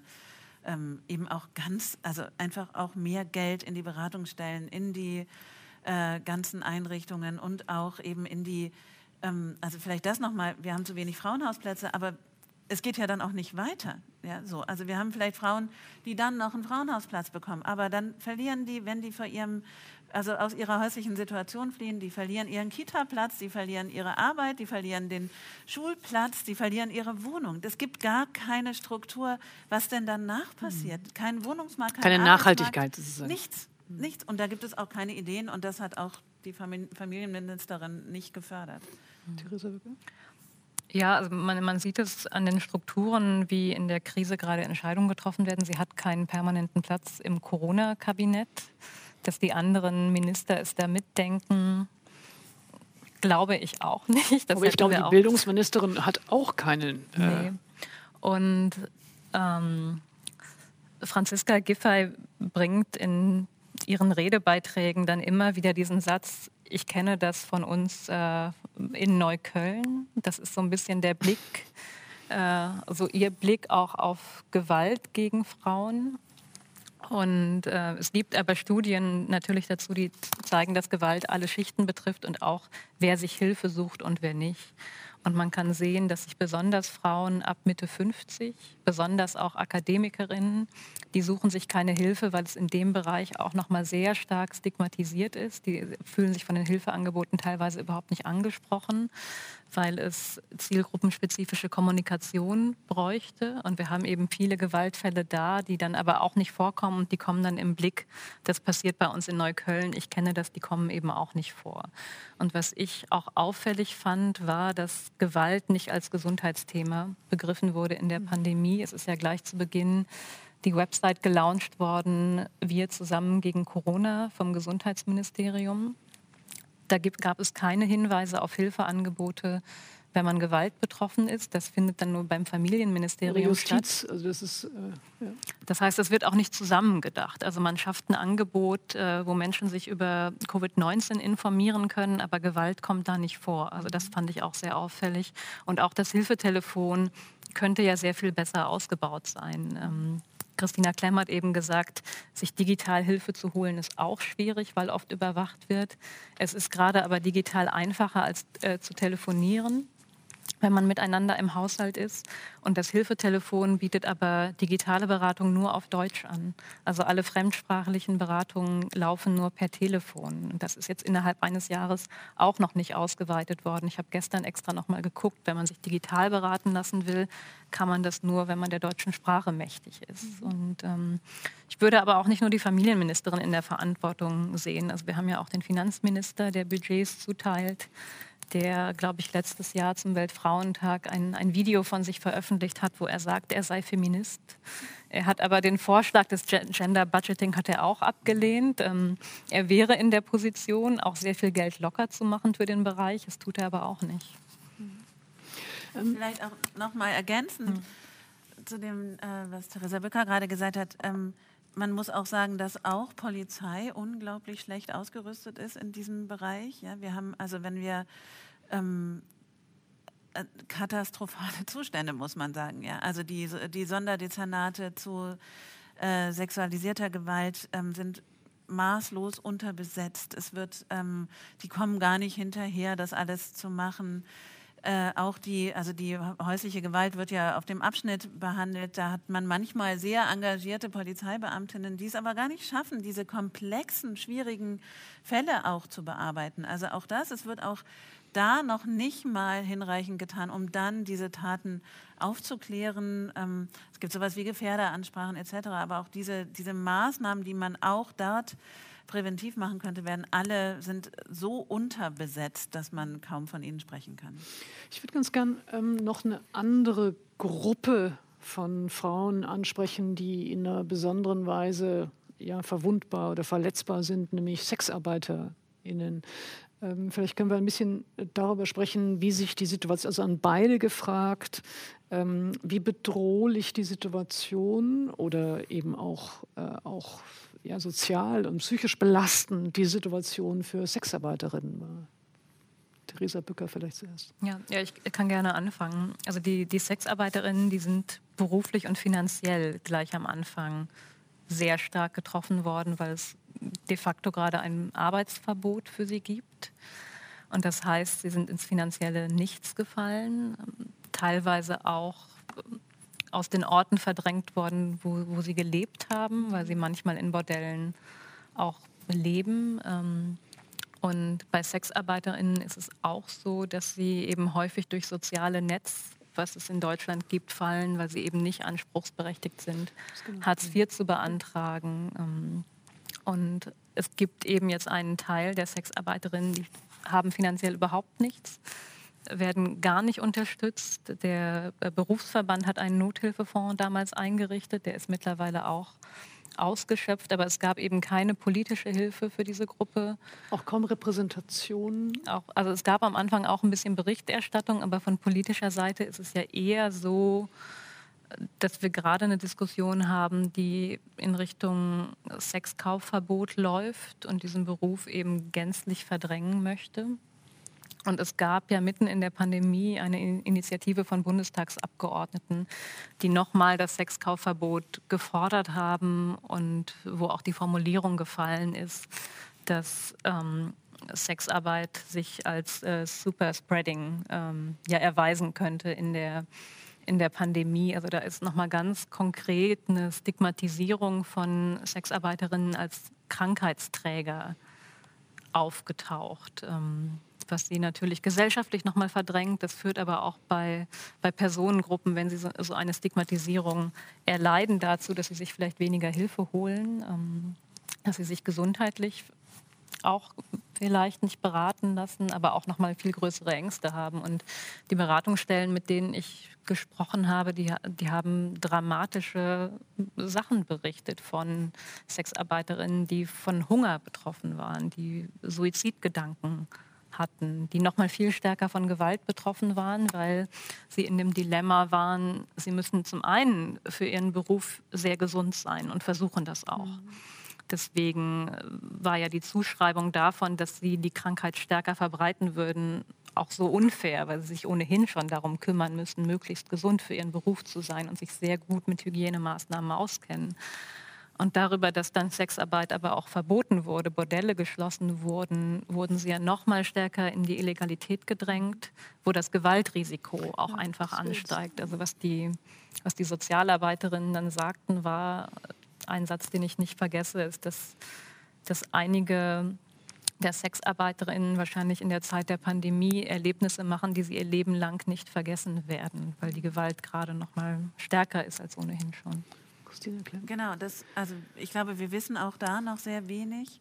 Aber was wir wissen, ist eben das, also ich glaube, niemand muss so naiv sein, zu sagen, es würde im Moment keine Prostitution geben. So, sondern äh, die gibt es, die ist nur jetzt gezwungenermaßen sehr in die Verborgenheit gerückt und damit sind eben die Sexarbeiterinnen wieder viel mehr Gewaltverhältnissen ausgesetzt. Sie ähm, äh, ja, erleben mehr Gewalt und wir wissen aber noch, also sie können sich ja auch gar nirgendwo melden. Ja, so es gibt all diese Einrichtungen, die es sonst gibt, ja, die eben auch an öffentlichen Orten, wenn man irgendwie am Straßenstrich, da gibt es ja Straßensozialarbeitende ähm, oder eben in Bordellen, wenn die gut geführt sind etc. All diese Schutzmöglichkeiten, die es da vor Gewalt gibt, die gibt es jetzt alle nicht mehr. Und Menschenhandel zum Beispiel ist auch Also weil es die das, nicht ähm, gibt, weil sozusagen zu viel Kontakte dort entstünden? Weil es sie nicht gibt, weil es verboten ist. Genau. Es findet, also die offizielle äh, Sprechweise ist ja, es gibt im Moment keine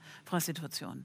Ja, das ist natürlich abwegig. Und wenn man über dann über äh, Menschenhandel, also ich möchte wirklich, dass sehr unterschieden wird zwischen freiwilliger Sexarbeit, die es gibt, die selbstbestimmt sein kann, und zwischen Frauen, die eben in Situationen oder auch Männer, die eben äh, unfreiwillig und Opfer von Menschenhandel sind. Und auch da muss man sagen, das gibt es im Moment nicht, weil niemand danach guckt. Ja? Das Menschenhandeldelikt ist ein ganz typisches Delikt, das nur dann aufgeklärt wird, wenn die Polizei nachsieht. Ja, so. Also wenn die versuchen, eben Oder an die Orte zu gehen, wenn sie Bestellungen machen etc., wenn sie na, also kontrollieren. Es ist ein Kontrolldelikt. Im Moment gibt es keine Menschenhandelsverfahren oder keine neuen, weil eben diese Kontrolle überhaupt nicht stattfindet, weil man darauf auch keinen besonderen Wert legt, hier Kapazitäten reinzusetzen. Und weil es nicht öffentlich mehr stattfindet, äh, geht es alles in, das, in die Verborgenheit. Mhm.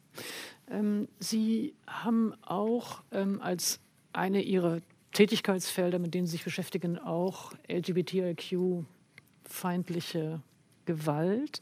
Gibt es da schon Eindrücke oder, oder, oder Ahnungen, wie stark sich ähm, in diesem Gewaltfeld die Pandemie auswirkt? Ich glaube, es gibt noch keine besonderen Studien dazu. Es ist ja sowieso so, dass es äh, LGBTIQ-feindliche Gewalt, also dass es ganz wenig Untersuchungen dazu gibt, dass, ähm, dass das auch jetzt, wenn wir über Polizeistatistik reden oder äh, letztlich dann die Verurteilungen angucken, ähm, das gar nicht im Fokus ist und auch selten ähm, auch da, also das ist ähnlich wie bei der misogynen Gewalt, dass eben überhaupt nicht gesehen wird, was es eigentlich ist. Ja, so, dann heißt es irgendwie. Sie meinen, Sie meinen ähm, welche Art von Ressentiment oder Hass ja, genau, äh, oder Menschenfeindlichkeit da, genau. äh, der das Ursprung ist? Das wird ja auch alles, vielleicht auch das nochmal rechtlich ist es so, wir haben Paragraph 46 Strafgesetzbuch, da gibt es die besonderen Strafzumessungsgründe und da ist menschenverachtend, ist aufgeführt.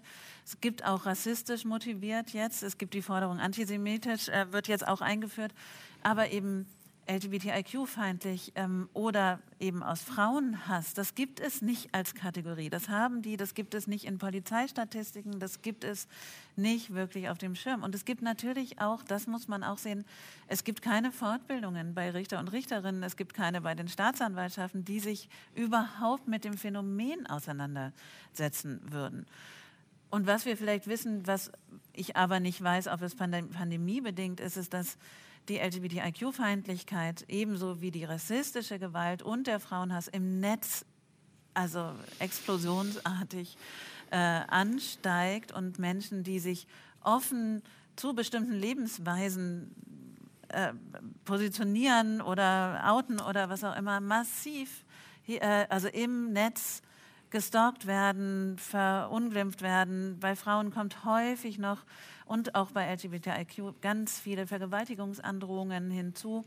Und das ist, also das wird nicht verfolgt. Man, ist, man kann eigentlich davon ausgehen, äh, dass die letztlich diese Strafanzeigen dagegen, dass die meisten eingestellt werden und nicht erfolgreich sind.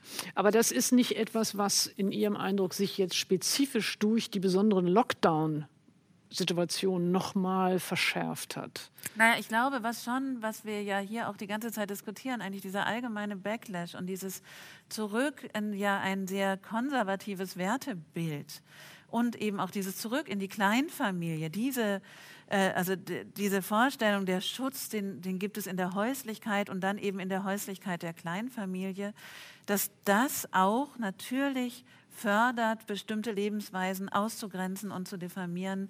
Und es eben, also weil es nicht, es ist nicht sichtbar, wenn man die Plakate, die offiziellen Plakate ansieht, dann geht es immer um Familien oder vielleicht noch um ältere Menschen. Es geht nie um andere Lebensformen, mhm. wenn man sagt, was bestimmt, also was besonders betroffene Personengruppen sind in dieser Pandemie. Ähm, jetzt würde ich ganz gerne ein bisschen zu dem äh, Retraditionalisierungsbegriff oder zu dem des Backlash. Ich habe ja selber die äh, Diskussion heute unter diesen Titel gesetzt, bin aber selber immer unsicher, wenn ich es verwende, ob es eigentlich stimmt oder ob es äh, äh, implizit nochmal naiv ist, weil es einen, einen äh, aber das unterstellt, wir wären schon in einer bestimmten äh, gesellschaftlichen äh, Durchdringung sozusagen dieser Fragen gewesen und würden jetzt zurückgeworfen werden. Stimmt der Begriff eigentlich? Würden, äh, nutzen Sie den auch Backlash oder Retransition? Oder würden Sie sagen, ähm, ja, wir waren noch gar nicht so weit, dass wir jetzt gerade zurückgeworfen würden? Also den Retraditionalisierungsbegriff, den würde ich tatsächlich nicht so nutzen, weil wenn man wirklich in die Zahlen guckt, äh, wie, wie leben insbesondere Mann-Frau-Paare in Deutschland, dann sind wir nicht besonders modern gewesen bislang. Das ist tatsächlich eher, ähm, eher so eine rhetorische Ebene dessen, ähm, wir sind ja schon gleichberechtigt. Ich glaube, wir werden gerade noch ein Stück weiter zurückgeworfen, als wir sind, aber so wirklich angekommen in, eine, in einer gleichberechtigten Gesellschaft waren wir einfach. Also wäre es, wäre es präziser, in einer bestimmten Hinsicht von einer Demaskierung zu sprechen, von einer Demaskierung von äh, eben zutiefst äh, ungleichen Strukturen und ja. Marginalisierungs- und Diskriminierungsformen, die jetzt einfach nur in den Pandemiezeiten äh, sichtbarer geworden sind, die aber als strukturelle Formen vorher schon vorhanden waren? Ja, ich, ich, glaube, das ist äh, richtig. Vielleicht kann man, also mein, vielleicht aber auch eher mein Gefühl dazu ist, dass es so Pflänzchen gab, die so anfingen, tatsächlich etwas zu verändern und dass man da sehr zurückgeworfen wurde. Also was sich eben sehr schnell ja eben zeigt durch, äh, wenn die Kita schließen, was passiert, wer, wer kümmert sich so. Und, ähm, und dass es so die Möglichkeiten vielleicht gab oder die Idee von, wir könnten in eine gleichberechtigtere Gesellschaft, es gibt da so Ansätze und ich glaube, das ist so im, in diesem es gibt jetzt Wichtigeres zu tun. Das ist ja auch eigentlich so diese Idee, ja. Also jetzt, jetzt können wir irgendwie auf dieses Gender-Zeugs alles nicht mehr achten, weil jetzt müssen wir dafür kämpfen, dass wir hier alle überleben.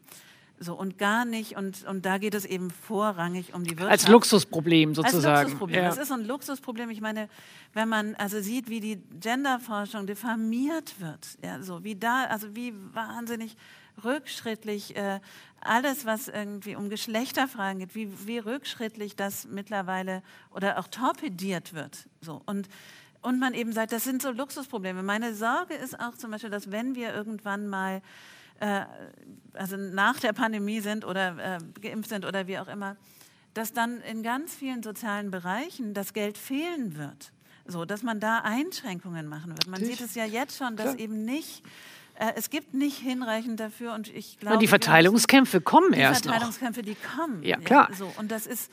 Ähm, und da ist meine große Sorge, dass man dann sagen würde, okay, das, diesen Luxus, dass wir jetzt über Geschlechtergerechtigkeit nachdenken, den können wir uns nicht leisten, denn wir müssen jetzt irgendwie gucken, dass wir das alles wieder aufbauen. Und da, also genau, das ist meine große Ich habe noch ähm, eine also vielleicht irre ich mich, aber mein Eindruck war auch, dass ähm, es bei diesen Debatten über Geschlechtergerechtigkeit äh, eher eine bestimmte Altersgruppe oder eine bestimmte Gruppe von eben äh, Frauen mit Kindern bedacht wurde. Mein Gefühl war, dass ältere Frauen, Frauen in äh, Alters- oder Pflegeheimen, ähm, kaum zu hören waren. Äh, mir ist das aufgefallen, besonders bei der Frage, ob diejenigen, die irgendwann mal geimpft äh, wären,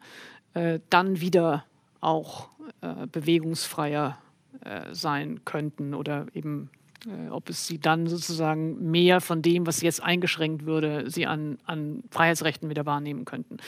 Und ähm, mich hat das deswegen berührt, weil für mich eine Reihe von älteren Frauen, mit denen ich befreundet bin, die Zeit ein so kostbares Gut ist, weil sie nicht wissen, wie lange sie überhaupt noch leben oder wie lange sie noch leben und sich bewegen können und irgendwo hingehen können, ähm, mir das zu fehlen schien in der Diskussion. Also dass es sozusagen auch nachvollziehbare Gründe geben kann, warum die Ältesten, die jetzt zuerst geimpft werden, dann vielleicht doch auch wieder etwas mehr ja, im, im Leben sein können. Es gibt epidemiologische Gründe, die dagegen sprechen, weil sie möglicherweise immer noch infektiös sind. Ähm, aber es war für mich ein Beispiel, an dem mir diese Bedürftigkeit sehr spürbar war und ich sie auch sehr viel gehört habe von älteren Frauen. Ich aber das Gefühl hatte, ähm, dass sie kaum Gehör finden oder kaum Repräsentation haben. Hatten Sie auch den Eindruck, dass es, wenn, wenn, wenn sozusagen die Perspektive von Frauen in diese Debatte auftauchten, sie immer in einem bestimmten Altersschnitt eher statt hatte? Ja, also das wäre ja keine neue Beobachtung jetzt für die Pandemiezeit, dass Frauen in dieser Altersgruppe öffentlich ähm, weitgehend unsichtbar sind. Genau, das würde ich auch sagen. Also das wüsste ich auch nicht, ob das jetzt ein Pandemie Spezifikum ist oder ob man einfach. Naja, die Situation muss, ist schon ist ja, sehr ist spezifisch und die Not ist darüber, äh, genau. glaube ich, wirklich nochmal eine genau, andere. Aber dass Frauen ab einem bestimmten Alter unsichtbar wären in der öffentlichen Debatte, ähm, ich glaube, das ist, also das ist schon immer so und da sind wir auch wirklich noch sehr weit von entfernt und dass bestimmte Problematiken, also dass die eben auch also Frauen oder alle Menschen auch in Pflegeheimen zum Beispiel, die haben gar keinen Zugang mehr zu Recht zum Beispiel. Das gibt es nicht. Also das, ähm, also ganz viele Zugänge eben auch, auch gerade in einer digitalisierten Welt. Auch das, das ist eben in einer bestimmten Altersgruppe, gibt es das nicht oder kann man diese Fähigkeit gar nicht mehr erlernen. Auch das äh, ist ein riesiges Problem, wenn man sagt, wir, wir ähm, schalten jetzt alles um auf Digitalisierung. Mhm und ich finde, wer auch, wer wirklich auch gar nicht vorkommt, sind Menschen mit Behinderungen. Ja. So, das ist natürlich auch ein riesiges Problem. Die kommen nicht vor, die kommen, werden ja auch bei bestimmten Impfplänen vernachlässigt oder nicht gesehen. Ähm, auch das ist weit weg irgendwie aus der Öffentlichkeit. Die sind vollkommen unsichtbar wieder geworden. Ich habe eine Reihe von Fragen äh, aus dem Publikum. Und die würde ich ganz gerne ähm, schon mal anfangen damit mit den Fragen und nachher aber für uns nochmal die Perspektiven und den Ausblick noch danach setzen. Aber weil die Fragen sich zum Teil auf das beziehen, was wir besprochen haben. Ähm, äh, die erste Frage ist, also je, wer immer kann, antwortet, sind die ohnehin knappen Frauenhausplätze infolge der Hygienemaßnahmen weiter reduziert und wenn ja, in welchem Umfang? Also das habe ich noch nicht gelesen, dass sie weiter reduziert wurden. Ich glaube, dass, ähm, dass, sie schon, dass schon versucht wurde, sie offen zu halten. Und äh, in Berlin zum Beispiel gab es auch noch ein weiteres Frauenhaus, das geöffnet hat. Das Problem ist natürlich, dass auch die Arbeitsbedingungen, also dass auch in den Frauenhäusern arbeiten ja häufig Frauen, die selbst Kinder zu betreuen haben. Also so und das ist ein riesiges Problem, dass die das überhaupt hin können, äh, hinbekommen können, die Frauenhäuser genügend zu, ähm, zu betreuen. Und das andere Problem ist, dass die Verweildauer in den Frauenhäusern natürlich länger geworden ist, was schon über die Jahre hinweg zu beobachten ist, aber auch jetzt, weil es eben keine Anschlussmöglichkeiten gibt, weil es keine Wohnungen gibt, die im Moment vermietet werden, weil es keine, ähm, also weil der Anschluss, wo geht die Frau nach dem Frauenhaus hin, sehr viel schwieriger ist. Ähm, gehen Sie davon aus, dass die in der Pandemie zutage getretenen Probleme nach Ende der Pandemie aufgearbeitet werden?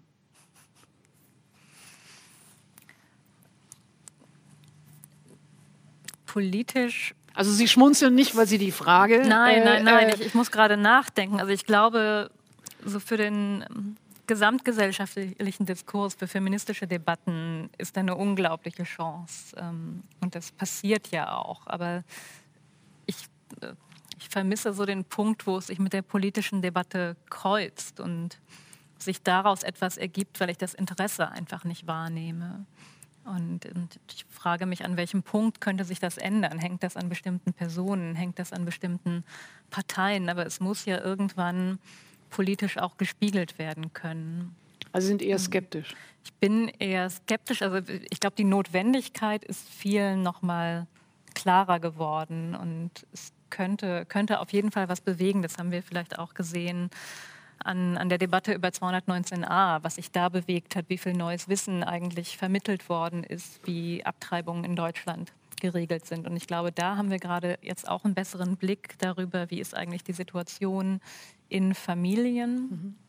Ähm, aber die wird wiederum davon gehemmt, dass insbesondere Frauen gerade so eingespannt sind von den Familien, dass sie erschöpft sind, dass wahrscheinlich viele, wenn diese Pandemie endlich mal vorbei ist, eher kurbedürftig sind, als dass sie Lust auf weitere Debatten und politische Kämpfe haben, was, glaube ich, absolut nachvollziehbar ist. Ähm ja, deswegen ist, glaube ich, die Frage, wer greift diese Debatten auf und ein großes Problem, was einfach existiert, ist, dass die Zahl der Betroffenen, also wie viele Familien, wie viele Familien mit betreuungsbedürftigen Kindern, also kleineren Kindern gibt es überhaupt in Deutschland, die ist einfach sehr gering. Und wenn man wahlstrategisch auf diese Zahlen guckt, dann sind sie vernachlässigbar. Also dafür hat die Debatte schon, glaube ich, einen größeren Raum in der Öffentlichkeit eingenommen. Aber das, was man selbst wenn Familien, die ja unglaublich viele unterschiedliche Interessen haben, selbst wenn die geschlossen wählen würden, verändert das nicht viel. Mhm. Es sei denn, man, man weitet jetzt das Wahlrecht endlich mal auf Kinder aus, dann ist da schon mehr Potenzial. Aber also ja, der politische Hebel ist einfach leider sehr klein. Es müsste wirklich Menschen geben, die sich dafür interessieren und die sagen, obwohl wir so wenige Familien haben, machen wir da was. Also ich würde dem sehr zustimmen, bin aber ja auch im Grunde meines Herzens Aktivistin und würde mir doch wünschen, dass wir sagen, sobald wir wieder dürfen, müssen wir, glaube ich, auch wieder eine stärkere querfeministische äh, Bewegung sein, die auch auf die Straße geht. Und wir sehen das ja in anderen Ländern. Wir sehen das wunderbar in Lateinamerika. Es gibt da unglaubliche Massenbewegungen von Frauen, die sich ja festmachen an den Femiziden, ähm, aber eben dadurch auch die, also die Gewalt gegen Frauen thematisieren. Und ich glaube nicht, dass wir es darüber ähm, lösen werden, dass irgendwelche Minister sich als Feministen bezeichnen, sondern wir werden es nur über Kämpfe erreichen und und das ist schon meine Und zwar Hoffnung, unabhängig von der Größenordnung. Also ich glaube, das, äh, genau, das ist natürlich auch immer so eine Form von ja nicht Selbstentmündigung, aber es ist die Gefahr der Selbstentmündigung, dass man, dass man immer draufschaut und denkt, ja, es betrifft ja nur die oder es betrifft ja nur so wenige. Also das ist, äh, so haben, Sie haben es natürlich so nicht gemeint, das ist schon klar. Ich will nur noch mal den Punkt machen, weil sehr, sehr häufig, gerade jetzt, äh, wenn es um Transrechte beispielsweise geht, ja, äh, gibt es immer so ein Einwand, ja, es betrifft ja irgendwie nur so wenige. Also äh, was ist denn das für ein Gesichtspunkt? Ja, also als ob Seltenheit in irgendeiner Weise einen geringeren menschenrechtlichen Anspruch äh, äh, nach sich zöge. Aber es, aber es ist häufig ein Faktor in dem, in dem, in dem Nachdenken über politische Strategien, ähm, ob es viele betrifft oder ob es nicht viele betrifft. Ja. Genau, und ich denke auch eigentlich ist das, also wir diskutieren ja viel im Moment über äh, den antifeministischen Bewegungen und die rechten Bewegungen und wir reden viel über Rassismus und ich denke, dass es schon auch Potenzial gibt, Bewegungen auch in Deutschland ähm, ja, zu verstärken, die eben genau diese Kämpfe aufnehmen und die nicht ruhig werden und die auch nicht, also egal wie müde wir sind, äh, also also ich kann für mich sagen, ich habe auch Lust darauf, wieder mit anderen Menschen gemeinsam zu, also ja, dafür einzustehen und dafür zu kämpfen. Und das, was mich müde macht, ist ja das nicht zu können. Ja. So, dieses ja eingesperrt zu sein, zu denken, ich mache jetzt noch einen Appell und noch irgendwie eine Unterschrift oder irgendwas, das ist ja furchtbar ermüdend und frustrierend. Und deswegen hoffe ich eigentlich, dass es ganz viele Menschen gibt, die in den Startlöchern sind und denken, wenn wir wieder können, wenn ich eins nachfragen darf, äh, dazu noch und dann äh, gerne gleich Frau Bücker. Ähm, Sie empfinden also schon dieses äh, verkoppelte Ensemble an Einschränkungen und Beschränkungen und an Immobilität und eben an zwangsweise Häuslichkeit sozusagen als eine Depolitisierung. Ja, natürlich. Und es ist auch, also. Aber wir haben, also, wir haben nur vorher darüber so nicht gesprochen, deswegen würde ich es gerne nochmal hören. Ja, ich würde, ja, und ich meine, man muss ja auch sagen, diese Formen zum Beispiel, ähm, vielleicht auch, weil wir ja so nah irgendwie am, am 19.02. sind und sich äh, dieser schreckliche Hanau-Anschlag äh, äh, jetzt jährt, ähm, nochmal darüber nachzudenken, dass, dass diese ganze politische Kraft, die ja äh, viele Bewegungen auch auf die Straße tragen und dieser Trauermarsch, ja, und der dann verboten wurde. Und ich denke, weil viele Menschen, die eben dahin gehen und solidarisch miteinander sein wollen, gesagt haben, okay, wir akzeptieren das, dass wir hier äh, eben diese Maßnahmen äh, mitmachen müssen und wir wollen niemand anderen anstecken etc. Und gleichzeitig riesige Aufmärsche von Corona-Leugnern stattfinden dürfen und können. Ja? Und dieser diese auf die, auf, der, auf die Straße getragene Egoismus ja dort einfach Lauf haben, seinen Lauf haben kann. Diese Parallelität und diese ähm, also da, wie gesagt, mein Gefühl ist, wir, wir wissen gar nicht mehr, wohin wir eigentlich sollen mit der, dem Gefühl, wir müssen jetzt endlich mhm. wieder etwas tun können und so angehalten sind darin. Ich, ich, ich, wollte da ähm, einsteigen, weil ich das eine schöne Idee fand und ich hatte so darüber noch gar nicht nachgedacht, dass jetzt nach anderthalb Jahren oder wie lange es dauern wird, eingesperrt sein zu Hause, die Lust auf die Straße zu gehen, vielleicht viel größer sein kann. Und darin dann die Chance besteht. Ich habe noch ähm, zwei Fragen äh, aus dem Publikum. Haben Sie Ideen, wie man Gewalt im. Nein, Entschuldigung, eins davor. Warum ist der Frauenhass in der Pandemie noch fatal zügelloser?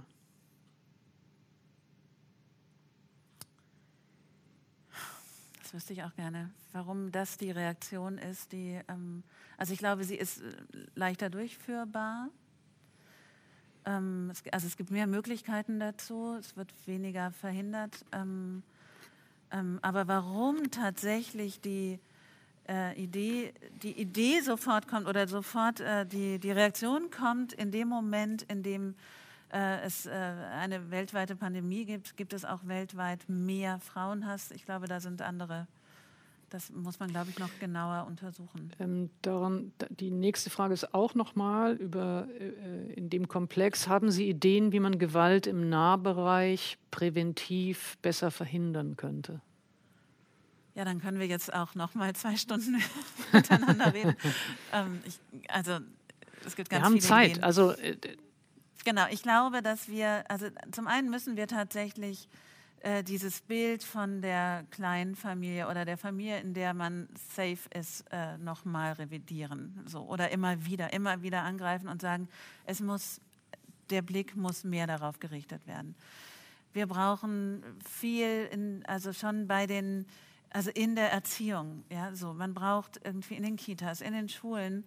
Wir wissen, dass in jeder Schulklasse sitzen mehrere Kinder, die häusliche Gewalt zu Hause erleben. Ja, so. Aber es ist gar nicht sprechbar. Der Raum wird gar nicht eröffnet, zu sagen, wir wissen, dass es das gibt. Wir müssen, glaube ich, auch sowieso viel mehr darüber sprechen. Also wir alle haben in unserem allernächsten Freundeskreis statistisch äh, Opfer von Gewalt. Ja, so, das, wir haben sie um uns herum, wir kennen sie, wir lieben sie, wie auch immer. Und wir haben aber auch Täter in unserem Bekanntenkreis. Auch die kommen ja nicht vor. Also wenn man fragt, ist es immer etwas, was äh, eigentlich äh, nicht, äh, also es wird immer noch exotisiert. Wird sozusagen. immer noch, genau, exotisiert, tabuisiert. Das ist nicht sprechbar. So, ich vertrete ja sehr viele Menschen, die diese Gewalt erlebt haben.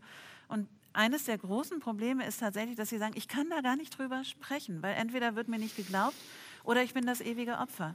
Und das, also auch viel mehr gesellschaftlich das zu thematisieren, ich glaube, das würde viel helfen, mehr solidarisch miteinander sein und zu fragen. Also diese Gewalt beginnt ja meistens nicht irgendwie mit dem Tötungsdelikt, sondern sie beginnt damit, eine andere Person herabzuwürdigen, zu diffamieren, irgendwie sie zu gängeln, all diese Dinge. Und das bekommt man häufig auch mit, wenn man hinguckt. Und also genau, es gibt wirklich unglaublich viel, was man tun könnte. Man könnte dann eben letztlich auch repressiv natürlich anders vorgehen. Man bräuchte bessere Kapazitäten, man müsste schnellere Verfahren machen, man müsste darüber nachdenken, was sind denn sinnvoll, also man kann natürlich auch noch mal über Strafen nachdenken. Ist es sinnvoll, da irgendwelche Strafen Menschen einzusperren oder bräuchten wir nicht viel mehr Antigewalttrainings, bräuchten wir nicht einen ganz anderen Umgang auch mit Justiz, mit dieser Gewalt, aber wir brauchen jedenfalls einen Fokus darauf. Ja, wie, also von mir aus kann man wirklich viele Sachen aus dem Strafgesetzbuch streichen. Ja? Ich brauche nicht den Ladendiebstahl. Also so, das kann man auch zivilrechtlich regeln. Aber darauf einen Fokus zu setzen und zu sagen, es ist ein Problem, das uns tief in dieser Gesellschaft alle angeht, das, äh, glaube ich, wäre hilfreich. Theresa Bücker, auch was zu der Frage der Prävention. Ja, also ich, ich glaube, die, die Modernisierung der, der Rollenbilder ist ganz zentral. Auch was Christina Klemm schon gesagt hat, es muss eigentlich schon mit Kindern darüber gesprochen werden, weil wenn ich jetzt für mich reflektiere, wann habe ich das Problem das erste Mal so erfassen können, auch in Zahlen, da war ich erwachsen. Wann weiß man eigentlich, was es bedeutet, innerhalb einer Gesellschaft eine bestimmte Rolle einnehmen zu müssen? Was bedeutet das für meinen weiteren Lebensweg? Und wenn man in die Forschung zu Gewalt guckt, dann gibt es ja gewisse Schutzfaktoren und Risikofaktoren. Und ein Schutzfaktor ist zum Beispiel, dass man innerhalb einer Partnerschaft gleichberechtigt lebt, dass die Aufgabenverteilung egalitär ist. Das senkt das Risiko von Gewalt. Und was ich sehr bedrückend fand an den Erkenntnissen ist, dass es ein Risikofaktor ist innerhalb einer Partnerschaft, wenn die Frau mehr verdient als ihr Mann, weil er sich in, in seinem Rollenverständnis dadurch bedroht fühlt und eventuell stärker zu Gewalt neigt. Und das ist ja eigentlich unglaublich, wenn man, wenn man sich das durch den Kopf gehen lässt, dass die Geschlechterbilder so festgefahren sind, dass es Männer gibt, die es nicht ertragen, dass ihre eigene Partnerin, von der sie vorgeben, sie zu lieben, dass die mehr Geld als, als er nach Hause bringen darf.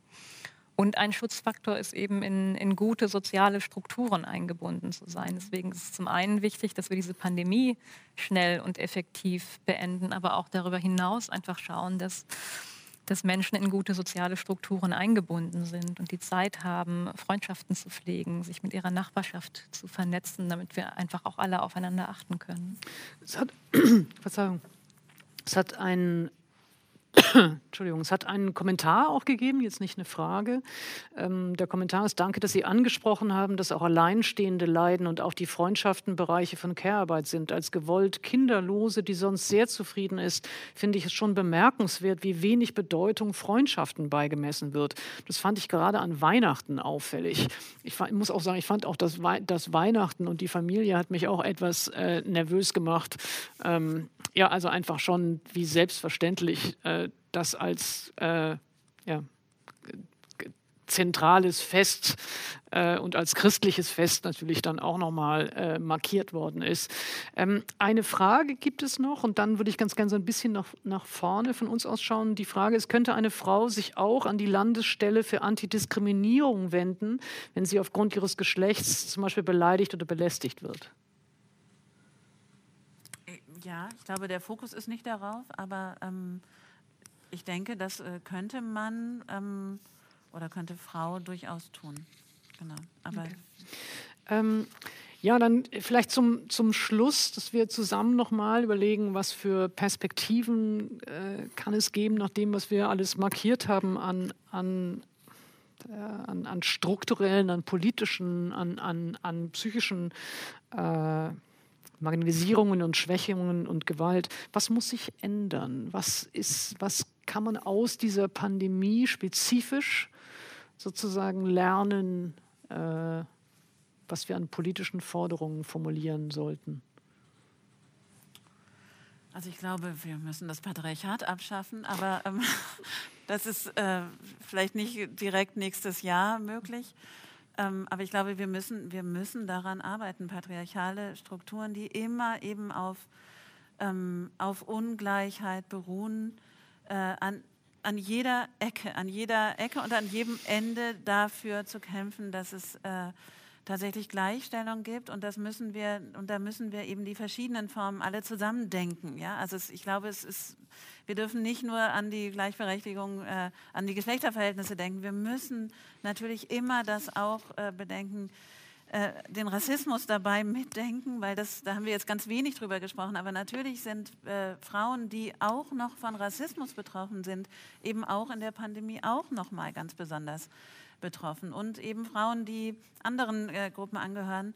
Und ich glaube, wir, wir müssen im Nachgang zu dieser Pandemie, wenn wir dann sagen, das hat tatsächlich noch mal in bestimmten Punkten die Augen geöffnet, ähm, dann eben sehen, was sind denn die Punkte und worauf kommt mhm. es an? Worauf kommt es wirklich an, wenn wir eben davon ausgehen, wir möchten eine gleichberechtigte Gesellschaft. Ist das denn so? Also darüber kann man natürlich auch nachdenken. Ist es so, dass wir das alle auch wollen oder wollen das eben auch nur bestimmte? Ja.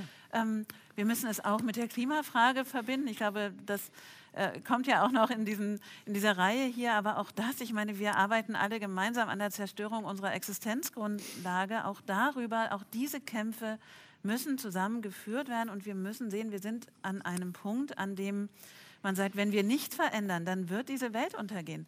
Und das gemeinsam zu analysieren und das eben unter dem besonderen Blickwinkel, was hat die Pandemie hier nochmal verschärft, ähm, ich glaube, das wäre hilfreich. Mhm. Theresa Bücke.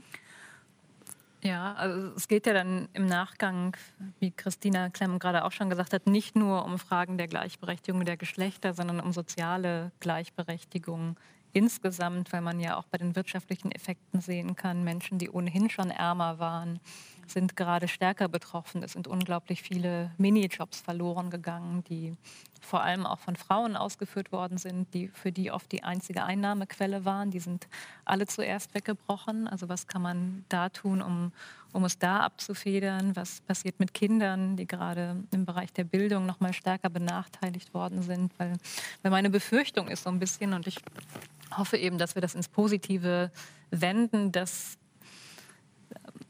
ja, dass der Kurs eher härter werden wird, dass, dass gesagt wird, wir müssen jetzt alle noch härter arbeiten. Die Kinder und Jugendlichen müssen noch mehr lernen, um das alles nachzuholen. Und ich würde mir halt eher, eher so eine sanfte, eine, eine weichere Sicht auf die Menschen wünschen, die eben sagt, wir können uns jetzt von der Pandemie auch erholen und wir gehen, wir gehen besser miteinander um und erkennen an, dass die Belastungen sehr groß waren und schauen, wie wir das eigentlich heilen können. Also was brauchen jetzt die Kinder für die soziale Teilhabe? Was brauchen Familien, um sich wieder stabilisieren zu können? Also Fragen, um zu Fragen die ja auch, also wenn, wenn wir an, an, jetzt vielleicht auch kleinteilig nochmal na, nachzufragen, also Ehegattensplitting äh, versus Familiensplitting, also, äh, also Schnittstellen zu finden, an denen sich eben die sozialen, ökonomischen Fragen mit den Fragen von Geschlechterbildern verkoppeln.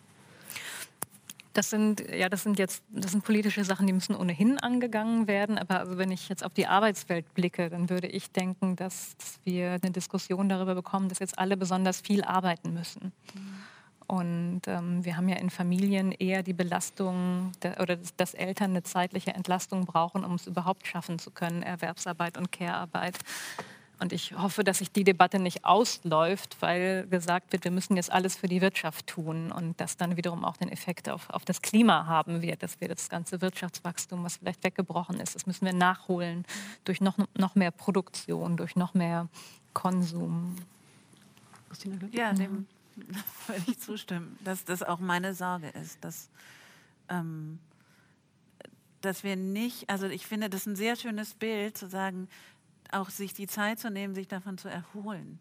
Ja, so, und wirklich darüber nachzudenken. Ähm, und also mir fällt immer nur der Begriff der Solidarität ein, tatsächlich zu überlegen, was, ähm, was funktioniert alles nicht, wenn wir immer nur an das maximale, an den maximalen Profit und alle immer nur an sich denken. Und ich finde, das ist ja auch eines der, der großen Versagen eigentlich gerade, dass, dass es die Politik nicht geschafft hat, zu sagen, dieses wir müssen es gemeinsam schaffen, sondern jede Interessensgruppe, also die müssen erst öffnen und dann aber die und dann die, statt zu sagen, solidarisch ist, wir versuchen jetzt das gemeinsam zu begehen. Und, ähm, und ich befürchte auch, dass das jetzt eher gefördert wird, noch mehr immer zu, zu gucken, äh, welche, welche Interessen von wem können hier nochmal ausgebildet werden und weniger auf das Gesamte zu sehen und eben auch weniger darauf zu sehen, welche Werte, also das, welche Werte wir eigentlich hier fördern möchten und wer hier in diesem Staat eben marginalisiert wird und ähm, genau und, und dies in den Vordergrund zu schieben. Das ist meine Sorge auch. Ähm, ja, ich bedanke mich erstmal sehr, sehr herzlich bei Ihnen beiden. Und Sie haben jetzt äh, sozusagen kommunikativ schon die Rampe gebaut äh, für äh, die Ankündigung vom nächsten Streitraum, weil es in der Tat äh, der nächste Streitraum wird sich genau mit den Fragen beschäftigen der strukturellen Ähnlichkeit von Pandemie und Klimakrise und eben äh, den Fragen, wie soziale Ungerechtigkeit möglicherweise vertieft wird, erst recht unter ähm, dann vielleicht verstärkten Verteilungskämpfen, die wir erleben werden. Ähm, und natürlich auch die Frage nach den sozialen und ökologischen Transformationen, die wünschenswert wären. Die wollen wir gerne am nächsten Streitraum diskutieren, am 14. März. Ähm, zu Gast sind Katja Kipping und Quang Pasch von Fridays for Future. Ich würde mich sehr, sehr freuen, wenn Sie dann wieder dabei sind, dann hoffentlich wieder wärmer. Ähm, und ganz, ganz herzlichen Dank und einen schönen Sonntag wünsche ich Ihnen.